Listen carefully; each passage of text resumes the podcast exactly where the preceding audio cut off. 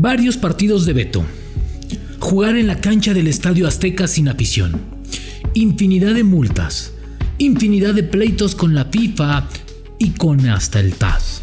Infinidad de dólares que salen de la caja chica de la Federación Mexicana de Fútbol. Campañas, invitaciones, pleitos con CONCACAF, muestras en FIFA, etcétera, etcétera. Lo que a la selección mexicana, lo que a la Federación Mexicana le ha significado el grito homofóbico, además de dolores de cabeza, además de señalamientos, además de insurrecciones por parte de sus aficionados, ha sido mucho. El desgaste ha sido muchísimo y ellos saben del error que cometieron al menospreciar en su momento el tema. Hoy, la afición mexicana se lo recrimina y lo hace para molestar.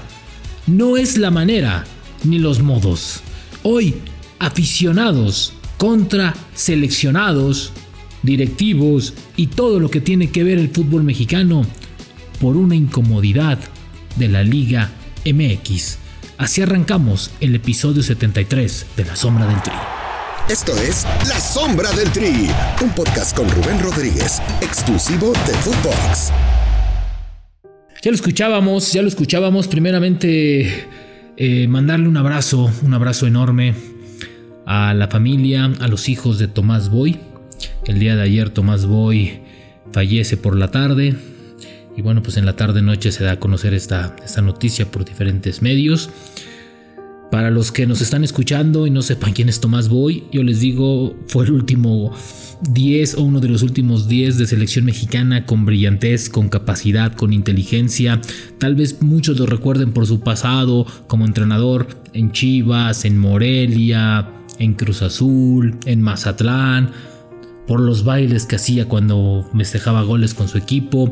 Pero como jugador fue un crack, una figura, segundo máximo goleador histórico de Tigres, etcétera, etcétera. Un jugador fuera de serie que a nivel selección calidad de sobra, extraordinario futbolista. Yo no tuve la posibilidad de verlo jugar, pero vi algunos videos y todo mundo que vio jugar a Tomás Boy no tenía enfado decirle que era un chingón un chingón Tomás Boy dentro de la cancha. El día de ayer eh, fallece y le mandamos las condolencias a la familia porque aquí en la sombra del tri le vamos a hacer un ligero homenaje a Tomás Boy con unos aplausos por lo que significó como jugador para la selección mexicana y por lo que dejó. Gran, gran profesional Tomás Boy. Aplausos querido productor y que en paz descanse el gran jefe.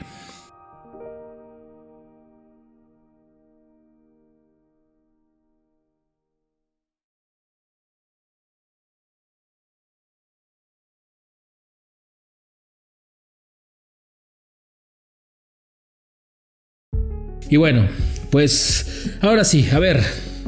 Increíble lo que pasó el día de ayer. No sé a quién se le ocurrió la idea, no sé qué chingados están pensando o no sé qué diablos están haciendo, pero de repente se molestaron porque les, las sanciones hacia el Club Querétaro se les, les parecieron inofensivas, nulas, ridículas. Están de acuerdo y estoy de acuerdo con ustedes. Tenían que ser más estrictos con el tema de las barras. Y de ahí viene un tema que a mí me brincó mucho, es ahora hay que gritar este tema homofóbico en la cancha del Estadio Azteca, sin ni siquiera cuando despeje el portero, para que los molesten, para que los, para que los multen. A ver, no es, no es una simple multa, no es una multa. A ver, les están dando la oportunidad, ¿sí? De volver a a ir a la selección. Ojo, eh, es el que quiera. No me decir, no es que el que quiera. No, no, no es, no es, no le están poniendo una pistola en la, en la espalda, le están diciendo tienes que ir al estadio. No, es quien quiera ir al estadio. Y de repente me salen con que hay que gritar para que a la federación la chingue la FIFA. A ver, increíble, increíble. Pero más increíble después es que salga el presidente de la Federación Mexicana y diga, ok, ¿quieren gritar? Griten, pero los vamos a sacar del estadio. Creo que no es la postura ni de una ni de la otra. Creo que en este momento tendrían que ser mucho más conciliadores y un poco más inteligentes ambas partes. La afición puede exigir, puede exigir lo que quiera, siempre y cuando lo haga con respeto y que cuide las formas. Creo que esta no era la manera de incendiar el barco. ¿Estás molesto por lo que pasó en Querétaro? No vayas al estadio, no compres la playera, ni de tu equipo, ni de la selección. No veas el mundial. Haz lo que tengas que hacer. Pero no incites a que demás gente vaya que quiere ver el estadio y se comienza a hacer un tema. ¿Por qué? Porque va a haber 40 mil espectadores probablemente en la cancha del Estadio Azteca. Y después de ahí viene el grito. Y tu directivo, pues tampoco te pongas en el plan altanero. Creo que pudiste haber ignorado el tema y decir, la afición está bien, está molesta, ojalá y recapacite, punto. No este tema retador de, ok, si quieren gritar que griten, pero lo van a hacer fuera del estadio porque los vamos a sacar. O sea, tienes que conciliar. Y me extraña de John de Luisa porque es un tipo inteligente, lo conozco desde hace mucho tiempo. Que yo no tenga relación con él es, otra cosa. Pero me parece que no era el punto. ¿sí? Tenías que conciliar, ignorarlo, el hecho. No pasa nada, está bien, si no quieren ir, que no vayan. Pero por favor que no alienten, que se les enfríe la cabeza, lo que ustedes quieran. Ahora, ¿saben lo que le ha costado a la Federación Mexicana de Fútbol y hace una semana hablaba de eso con, alguien que está muy dentro de, de, federación. El grito homofóbico. Que los aficionados griten puto en un tema de descalificación hacia el rival, de menosprecio, en un tema de yo soy más chingón que tú, a ver, porque así lo gritan. No, no, no lo gritan, o sea, en esa connotación lo hacen, ¿sí? Es por eso que los castigan, no por ser el folclore del fútbol mexicano, ¿no? Entonces, a ver, ha sido esfuerzo, campañas, ¿sí? Han, hecho pruebas, ¿sí? Han hecho muestras de 2.000, 1.000 personas. Están comenzando una, una, una, credencialización como el Fan ID que se utilizó en el pasado mundial, que les va a costar mucho, mucho dinero. Eh, han hecho campañas de concientización, los mismos patrocinadores lo han hecho. Aquí Adidas que acompañó un tiempo a la sombra del Tri, sí, lo mostraba también, ¿no? Grita México, el refresco de cola, en eh, la casa de apuestas. A ver, han hecho un esfuerzo titánico por erradicar el grito. ¿Para qué? Para que la afición, si va a ir a Qatar, pues si quiere ver a su selección, pues la vea. Han hecho algo mucho más adelante para, para que esto se vaya erradicando han invitado con la creación de protocolos, han traído a sociólogos, han hablado con, con gente que tiene que ver con el tema social para ver por qué lo hacen, han analizado el punto, han invitado a los jugadores a que lo hagan, a que los inviten a ustedes aficionados a que no dejen de gritar o a que dejen de gritar más bien, ¿sí? Y de repente se encabronan porque no castigaron a Querétaro como ustedes quieren y de repente, ¡pum! O como todos queríamos y de repente, ¡pum! Explota. Y de repente, pues le gana la pasión al presidente de la federación y dice, ah, pues yo también voy y, nada, y, nada, y señores, así, pues si tú gritas yo te saco y, no lo vas a hacer dentro de mi estadio. Coherencia para ambas partes.